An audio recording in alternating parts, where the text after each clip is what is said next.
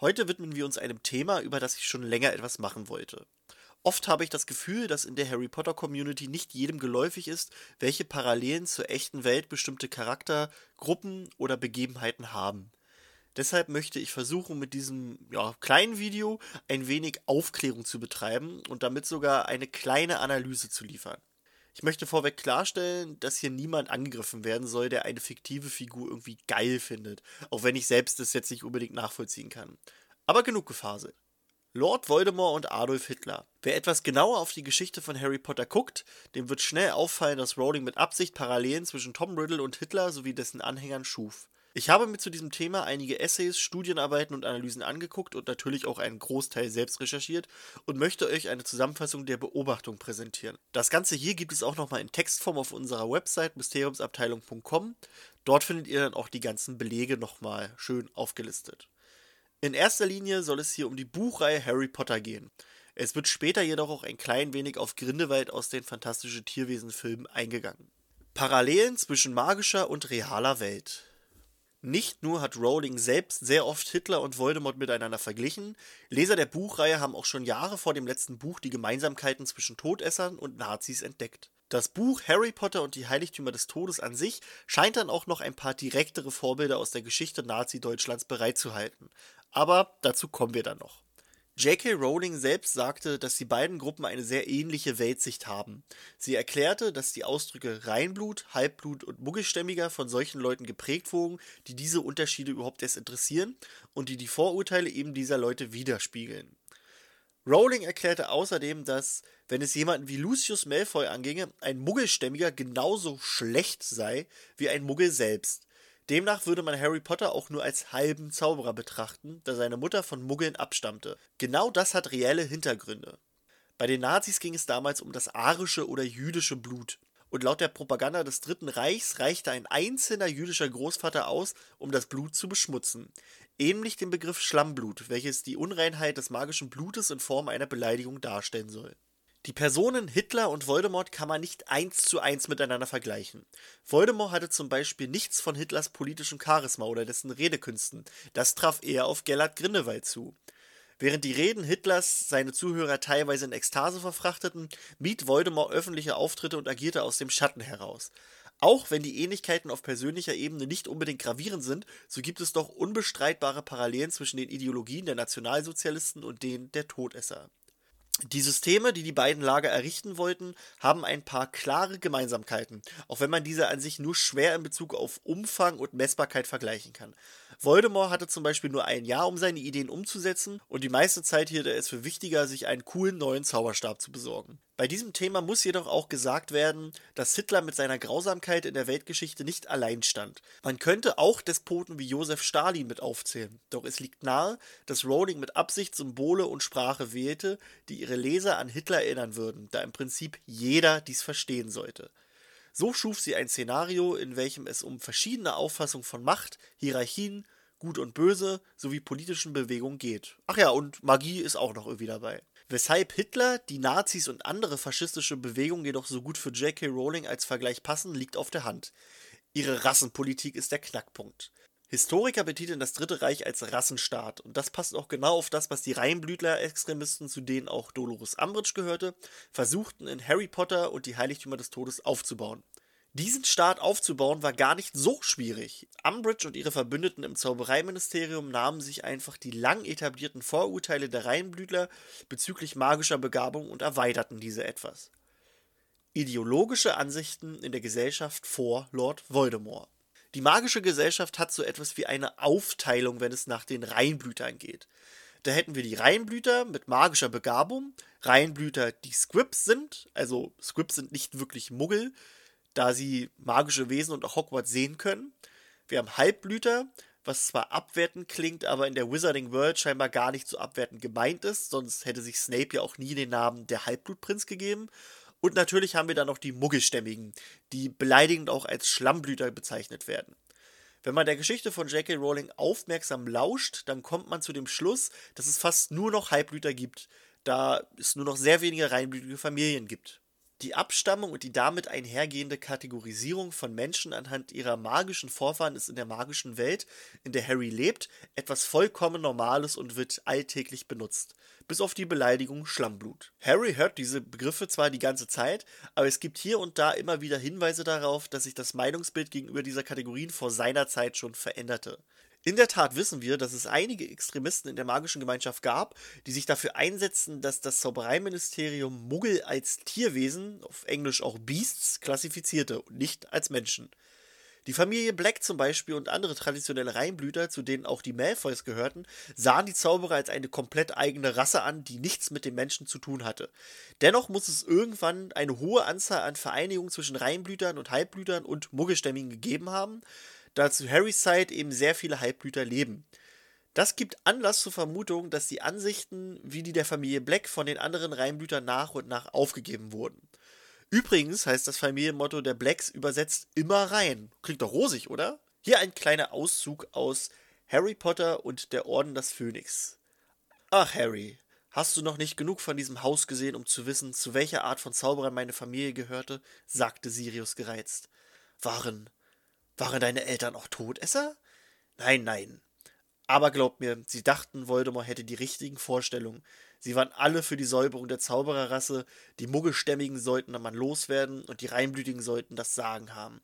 Damit standen sie nicht allein.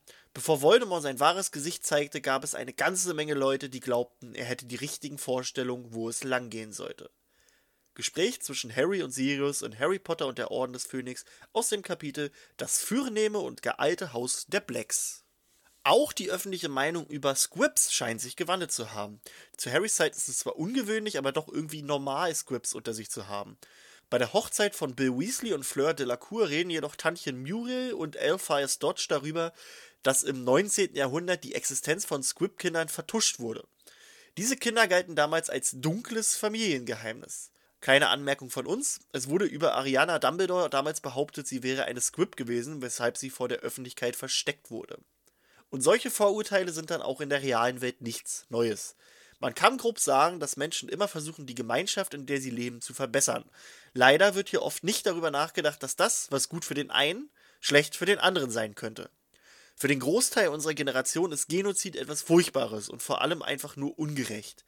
Dennoch glaubten während des Zweiten Weltkriegs und des Holocausts nicht wenig Menschen, dass die ethnische Säuberung der Juden eine Notwendigkeit war, von dem am Ende die gesamte Gesellschaft profitieren würde. Und wie Umbridge und Co. relativ einfach eine Art Rassenstaat aufbauen konnten, der auf Vorurteilen basierte, machte man sich in Deutschland ebenfalls die Vorurteile gegenüber Juden zu Nutzen. Und Antisemitismus gab es in Deutschland schon lange vor Hitler.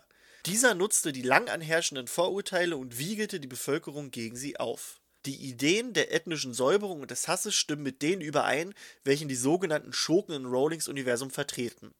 Wie bereits angesprochen, wurden Zauberer als beschmutzt angesehen, wenn sich ihr Blut mit dem von Muggeln vermischte. J.K. Rowling zeigt uns in ihrer Reihe die auf Vorurteile bezogenen Ideologien zweier, naja, dreier Zauberer, die noch vor Voldemort agierten. Salazar Slytherin. Zunächst wäre da Salazar Slytherin, einer der Gründer von Hogwarts. Wie bereits gesagt, waren die Vorurteile gegen Juden keine Erfindung Hitlers und seiner Truppe. Der Historiker William L. Shirer glaubte sogar, dass die Nazis an die Macht kamen, da ihre Bewegung eine logische Fortsetzung der deutschen Geschichte sei. Demnach waren auch Voldemort und Grindelwald nicht die ersten, die in der magischen Welt die Überlegenheit ihrer eigenen Rasse anfeuerten. Salazar Slytherin wurde über ein Jahrtausend vor diesen beiden geboren und hatte starke rassistische Ansichten. Anders als seine drei Mitbegründer forderte er, dass nur noch reinblütige Zauberer nach Hogwarts kommen dürften. Nachdem die anderen Gründer sich dem in den Weg stellten, kam es zu einem Streit und Slytherin verließ das Schloss. Nicht aber ohne vorher die Kammer des Schreckens zu hinterlassen. In dieser Halle schlummerte der tödliche Basilisk, der von Slytherins Erben dazu benutzt werden sollte, um die Schule von der Unreinheit zu befreien und die Schüler zu töten, die nicht reinblütig waren. Hier sieht man, dass sich in Slytherins Ansicht bereits etwas gewandelt hatte. Wollte er am Anfang den Unreinen lediglich die Bildung verwehren, wollte er ihnen später das Recht auf Leben nehmen. Eine Entwicklung, die sich auch im Zweiten Weltkrieg widerspiegelt. Das jüdische Volk verlor nach und nach all seine Rechte, bis es verdammt war zu sterben. Historiker John L. Snell wies in seinem Buch The Nazi Revolution darauf hin, dass die Missionare des Christentums damals sagten, ihr habt kein Recht, unter uns als Juden zu leben. Die darauf folgenden weltlichen Herrscher machten daraus, ihr habt kein Recht, unter uns zu leben, und die Nazis machten daraus stumpf den Satz, ihr habt kein Recht zu leben. Man kann so also deutlich erkennen, dass die Vorstellung Reinheit gibt dir das Recht zu leben nicht nur in der magischen Welt existierte, sondern auch in der realen Welt. Grindelwald und Dumbledore. Gellert Grindelwald hatte ähnliche Ansichten, die sich zwar nicht unbedingt um die Überlegenheit des reinen Blutes drehten, jedoch um die Überlegenheit der Zauberer als Rasse an sich. In seinen jungen Jahren schloss sich Albus Dumbledore für einige Monate dessen Plan an, etwas, das der Zauberer bis zu seinem Tod bereute. Gemeinsam verfolgten sie die Ideologie, dass Zauberer an sich den normalen Muggeln übergestellt seien. Beide Männer glaubten, dass die Zauberer aufgrund ihrer überlegenen Macht das Recht hätten zu herrschen. Hier unterschied sich jedoch die Weltsicht der beiden jungen Zauberer. Während Gellert Grindelwald aus den Muggeln Sklaven für die magische Welt machen und die Überflüssigen töten wollte, sah Albus Dumbledore die natürliche Überlegenheit der Zauberer als Bürde an, dank derer die Zauberer ihre Kräfte nutzen sollten, um eine gute Welt für alle Wesen zu schaffen. Grindelwalds Ansichten spiegeln ebenfalls Hitlers Gedanken wider, der darauf bestand, dass die Arier den Juden überlegen seien. Wenn es nach Hitler und den Nationalsozialisten ging, bedeutete als Jude geboren zu sein, dass man kein menschliches Wesen sei und somit das Recht auf Leben verwirkt hätte. Da zur Zeit der jugendlichen Grindelwald und Dumbledore das Zaubereiministerium den Plan verfolgte, im Geheimen zu bleiben und die Muggel nicht anzurühren, hegten die beiden kühne Pläne davon, ihre Regierung zu stürzen und ihr eigenes System zu etablieren, welches von der natürlichen Überlegenheit der Zauberer geprägt war. Auch wenn man sich hier anguckt, wie die beiden das geplant hatten, erkennt man auch hier klare Gemeinsamkeiten dazu, wie Hitler seine Macht erlangen wollte. Sie wollten die Öffentlichkeit davon überzeugen, dass ihre Absichten ganz und gar der Gesellschaft Nutzen bringen würden. Um die Massen auf ihre Seite zu ziehen und ihre guten Absichten nochmal klar herauszustellen, entwickelten die beiden sogar einen Slogan: For the Greater Good oder auf Deutsch für das größere Wohl. Für das größere Wohl hat Grindelwald auch am Eingang seines Gefängnisses Nurmengard eingemeißelt, in welches er seine Gegner steckte. Dies ist eine klare Anspielung auf den nationalsozialistischen Aufruf Arbeit macht frei, welchen man unter anderem am Eingang des Konzentrationslagers Auschwitz finden kann. Diese Art der Propaganda ähnelt auch stark der von Hitler. Mit Slogans wie Befreit Deutschland von den Juden wollte Hitler das deutsche Volk davon überzeugen, dass eine Reinigung der Gesellschaft das Richtige sei. In der Tat verfolgte er die Absicht, als Retter Deutschlands angesehen zu werden und nicht als rassistischer Massenmörder, der er war. Rowling verriet auch, dass es kein Zufall sei, dass Grindelwald ebenfalls 1945 besiegt wurde. Kommen wir zurück zu Hitler und Voldemort. In ihren Büchern macht Rowling aus Voldemort ihre eigene Version Adolf Hitlers. Indem sie den Lesern zeigt, wie und warum der dunkle Lord zum Diktator wurde, erklärt sie uns außerdem, was die machthungrigen Despoten wie Hitler im Allgemeinen antreibt und wie sie ihre Ziele durchsetzen können. Natürlich gibt es zwischen den beiden Figuren große Unterschiede, die Parallelen kann man jedoch nicht ignorieren. Wie der Hass sich aus der Kindheit entwickelte. Oftmals wirkt die Umgebung, in der ein Kind aufwächst, sich auf die Persönlichkeit aus. Dazu kommt, dass Kinder oft recht deutliche Reaktionen auf gewisse Umstände haben. Nehmen wir Hitler zum Beispiel. Einer der Gründe, weshalb er die Juden hasste, lag daran, dass er sie für seine eigene Armut und sein schlechtes Leben verantwortlich machte. Er glaubte, dass sie für die Niederlage Deutschlands im Ersten Weltkrieg und dem daraus resultierenden strengen Versailler Vertrag verantwortlich waren. Weder Hitler noch Voldemort hatten eine sonderlich glückliche Kindheit. Tom Riddle wurde in einem Muggelwaisenhaus geboren und wuchs dort auf. Seine Überzeugung, dass er den anderen überlegen sei, machte die Anwesenheit dort für ihn zur Qual. Hitler hingegen wurde als Kind misshandelt und lebte den Großteil seines Lebens verarmt in einer überwiegend jüdischen Region. Es liegt auf der Hand, dass diese Umstände als Kinder und Jugendliche ihre Persönlichkeiten geprägt haben und sie zu den Männern formten, zu denen sie später wurden und als welche sie anderen Wesen Leid zufügen wollten. Voldemorts Verlangen danach, die Muggel auszulöschen, entsprang seinem Gefühl der Überlegenheit und dem Hass, welchen er gegenüber den Muggeln im Waisenhaus empfand. Der Gedanke, dass er selbst etwas Besonderes und viel mächtiger als andere war, sorgten dafür, dass er selbst nicht dachte, er wäre dieser Überlegenheit würdig, sondern vielmehr, dass er die Macht über sie alle verdient hätte. Ebenfalls forschte Voldemort wie auch Adolf Hitler in der Familiengeschichte, was ihn nur in seinen Vorurteilen gegenüber Muggeln bestärkte. kommen wir zu den spannenden Parallelen, die man in den Persönlichkeiten der beiden finden kann. Manipulation und Überzeugung. Sowohl Hitler als auch Voldemort erlangten in ihrer Kindheit Schrägstrich Jugend die Gabe der Überzeugung und prägten sie bis ins Erwachsenenalter immer weiter aus. Sie nutzten diese Fähigkeit in jungen Jahren, um ihre Mitmenschen dahingehend zu manipulieren, dass sie kriegten, was sie wollten. So verrückt es auch klingen mag, Hitler zum Beispiel manipulierte seine Mutter als Kind dahin, dass sie ihn ordentlich verhätschelte. Nachzulesen in Adolf Hitler, His Family, Childhood and Youth von Bradley F. Smith. Voldemort auf der anderen Seite war als Kind extrem intelligent und manipulativ und konnte seine Gemütslage wie auf Knopfdruck ändern, um andere dazu zu bringen, ihm das zu geben, was er will. Darüber hinaus nutzte er grausame Magie gegenüber den anderen Waisenkindern, damit diese sich vor ihm fürchteten. Schon im jungen Alter zeigte sich die typische Voldemort-Art: die Emotionen der anderen ausspielen und sie durch Furcht kontrollieren. Dennoch kannte Tom Riddle auch Grenzen. Als Dumbledore ihn das erste Mal besuchte, verstand er sofort, dass er mit diesem Mann keine Spielchen treiben konnte, und so musste er auf die Schnelle die Maske eines höflichen Jungen aufsetzen, damit dieser Mann ihm vertrauen würde. Und auch Hitler kannte seine Grenzen. Er musste die Misshandlung durch seinen Vater über sich ergehen lassen, und nach seinem fehlgeschlagenen Hitlerputsch sah er ein, dass der einzige Weg zur Macht die Demokratie war. Neben der Manipulation war eine weitere Fähigkeit der beiden Männer die Kunst der Überredung. Es war ihnen ein leichtes, andere von ihren angeblich guten Absichten zu überzeugen. Eine Fähigkeit, die den beiden Männern sehr dienlich bei ihrem Streben nach Macht war. Hitler zum Beispiel überredete im Alter von 22 Jahren seine Tante dazu, ihm eine große Summe Geld zu geben. In ungefähr demselben Alter überzeugte Tom Riddle die alte Dame Hepzibah Smith, ihm ihre kostbaren Stücke wie den Kelch Hufflepuffs oder das Medaillon Slytherins zu zeigen, welche er nach dem Mord an ihr stahl und aus ihnen Horcruxe erschuf. Durch seinen Charme konnte er außerdem Horace Slughorn einige Geheimnisse über Horcruxe entlocken. Beide Männer mussten jedoch, um überhaupt erst an die Macht zu kommen, die Unterstützung von gewissen Menschen erlangen. Beide konnten gut mit den Emotionen der anderen spielen, um ihre Anerkennung zu bekommen. Hitler lenkte den kollektiven Zorn in Richtung Armut und Machtlosigkeit, man sah ihn teils auch schon als den Hoffnungsschimmer an, der alles herumreißen sollte. Voldemort hingegen spielte mehr mit der Angst der Menschen. Als sehr mächtiger Zauberer konnte er einfach fast jeden töten, der seinen Absichten widersprach. Er selbst sah sich außerdem dank seiner Horcruxe als unbesiegbar an.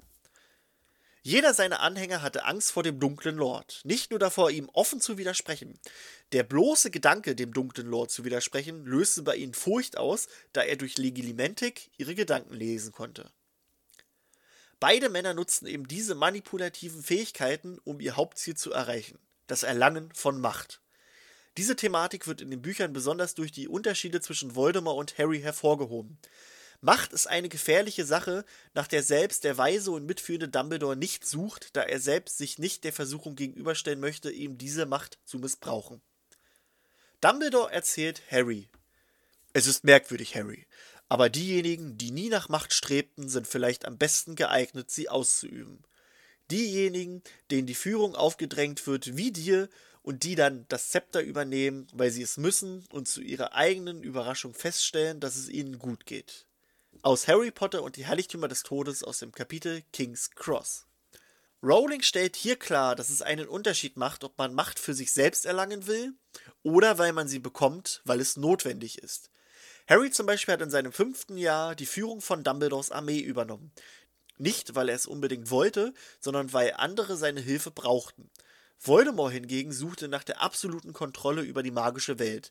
Nicht etwa, weil er sie für das Wohl aller lenken und führen wollte, sondern nur für seine eigenen Vorteile. Aus diesem Grund wollte Voldemort sich auch nicht in das bereits bestehende politische System einklinken. Er wollte die Regierung stürzen und ein komplett neues System errichten, mit ihm an der Spitze. Ähnlich wie Hitler.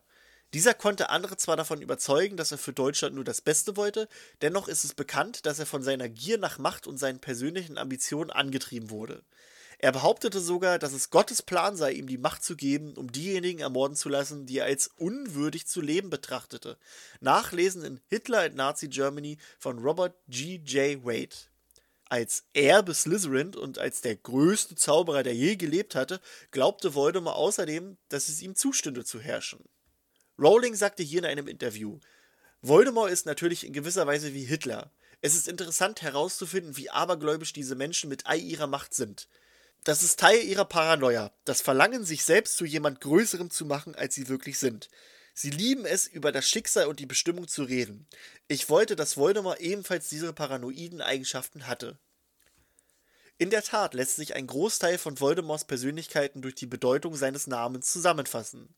Dass er seinen Namen von Tom Riddle zu Lord Voldemort änderte, zeigt uns einige Dinge. Zum einen stellt es ihn als den Rassisten dar, der sich wegen seines eigenen Muggelblutes schämt. Zum anderen zeigt es deutlich, dass er sich selbst als ein überlegenes Wesen sah, dem ein normaler Name nicht gerecht werden würde. Drittens spiegelt sein Name, welcher übersetzt so viel wie Flug vor dem Tod bedeutete, wider, dass er die Macht hatte, seine größte Angst zu besiegen, den Tod. Und zu guter Letzt hatte sein Name Propagandawirkung. In der gesamten Buchreihe geht es darum, dass sein Name Angst und Schrecken hervorruft. Die Angst vor ihm ist so omnipräsent, dass er nur noch Du weißt schon wer von den normalen Leuten und Dunkler Lord von seinen Anhängern benannt wird. Für die Geschichte, um noch kurz weiter abzuschweifen, ist es außerdem unfassbar wichtig, dass Harry ihn bei seinem schwachen und wahren Namen nennt. Und das kurz bevor Tom Riddle besiegt wird. Dadurch zeigt Harry ihm in seinen letzten Momenten, dass er in der Tat kein überlegenes Wesen, sondern nur ein sterblicher Mensch ist. Jedoch zurück zum Thema. All dies zeigte uns, dass das Streben nach Macht für sowohl Hitler als auch Voldemort günstig stand. Beide hatten die richtigen Persönlichkeiten und befanden sich zur richtigen Zeit am richtigen Ort. Außerdem stießen beide Tyrannen auf eher schwache Gegenwehr. Voldemort profitierte von den Fehlern von Cornelius Fudge, dem ehemaligen Zaubereiminister. J.K. Rowling gab zu, dass Fudge auf dem britischen Premierminister Neville Chamberlain basierte. Dieser spielte zur Zeit des Zweiten Weltkrieges die Bedrohung durch das Naziregime für seine eigenen Zwecke laut Rowling runter und erlaubte dadurch Hitler so in die Tschechoslowakei einzufallen. Im Prinzip spiegelt Fatsch diese Philosophie wider.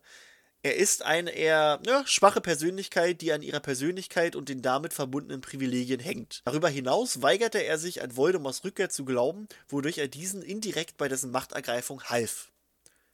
Die minderwertige Rasse. Während des Zweiten Weltkrieges wurden nicht nur Unterschiede zwischen Juden und Nichtjuden gemacht, man machte auch Abstufungen innerhalb der jüdischen Rasse, je nach ihrer Abstammung. Hier überhaupt eine Abgrenzung festzulegen, zeugt schon von Rassismus und Ungleichheit. Wie bereits erwähnt, machte man in der Wizarding World ähnliche Abstufungen.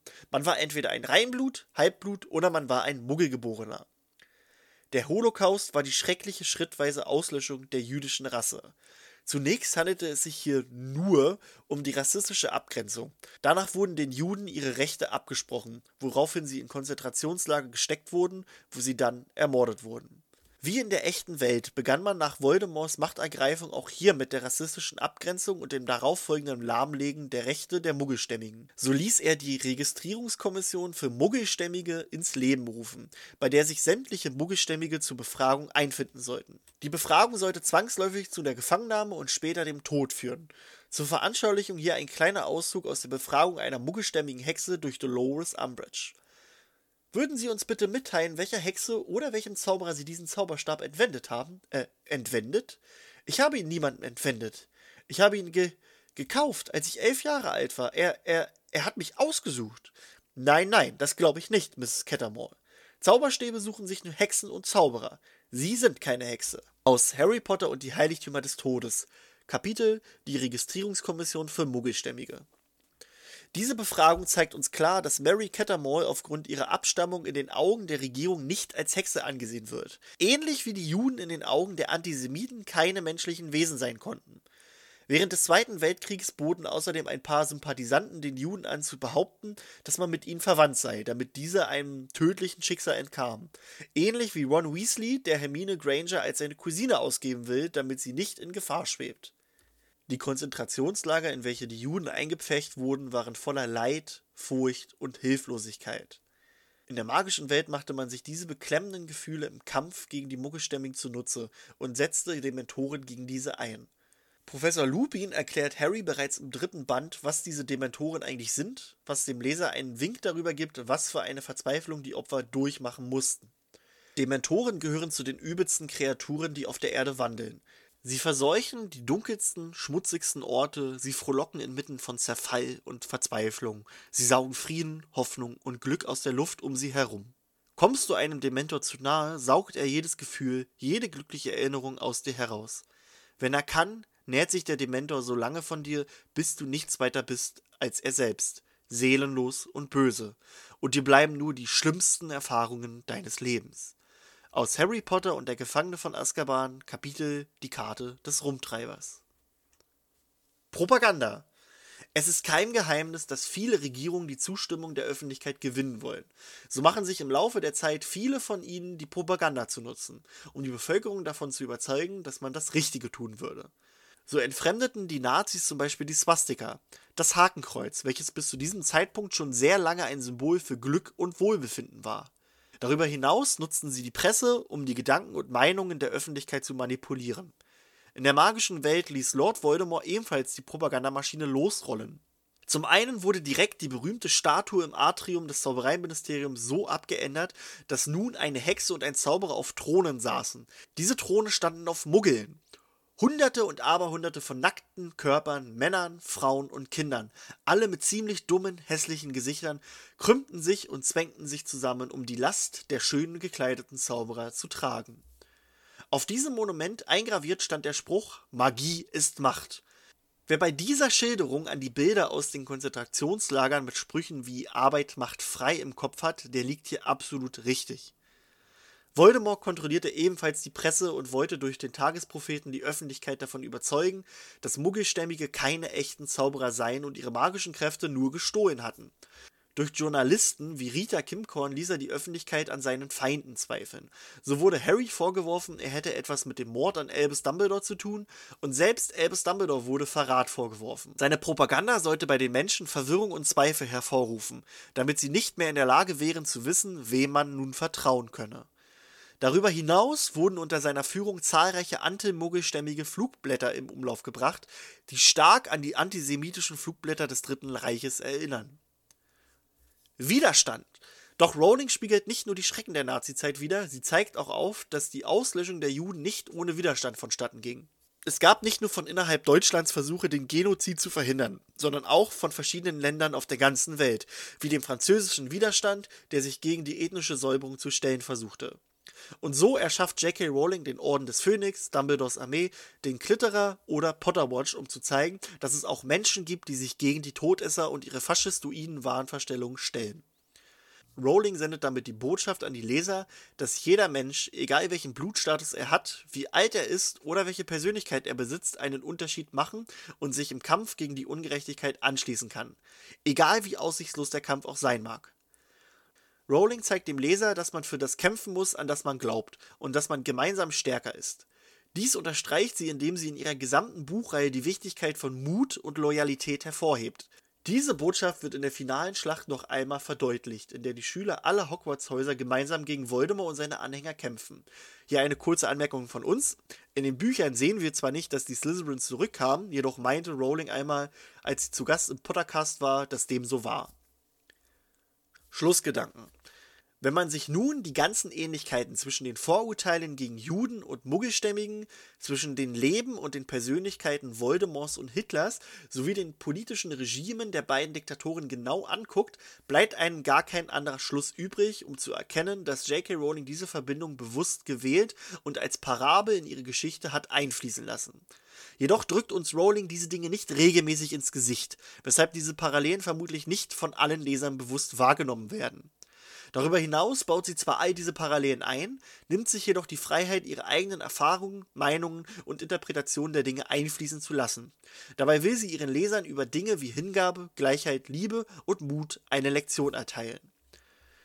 Gerade in unserer heutigen Zeit, in welcher der Rassismus sich wieder offen im Alltag verankern will und seine hässliche Fratze zeigt, ist es besonders wichtig, dass Autoren wie J.K. Rowling ein Verständnis über die Auswirkungen dieser Gräueltaten aufbringen und eine gewisse Moral bei ihren Lesern wecken wollen.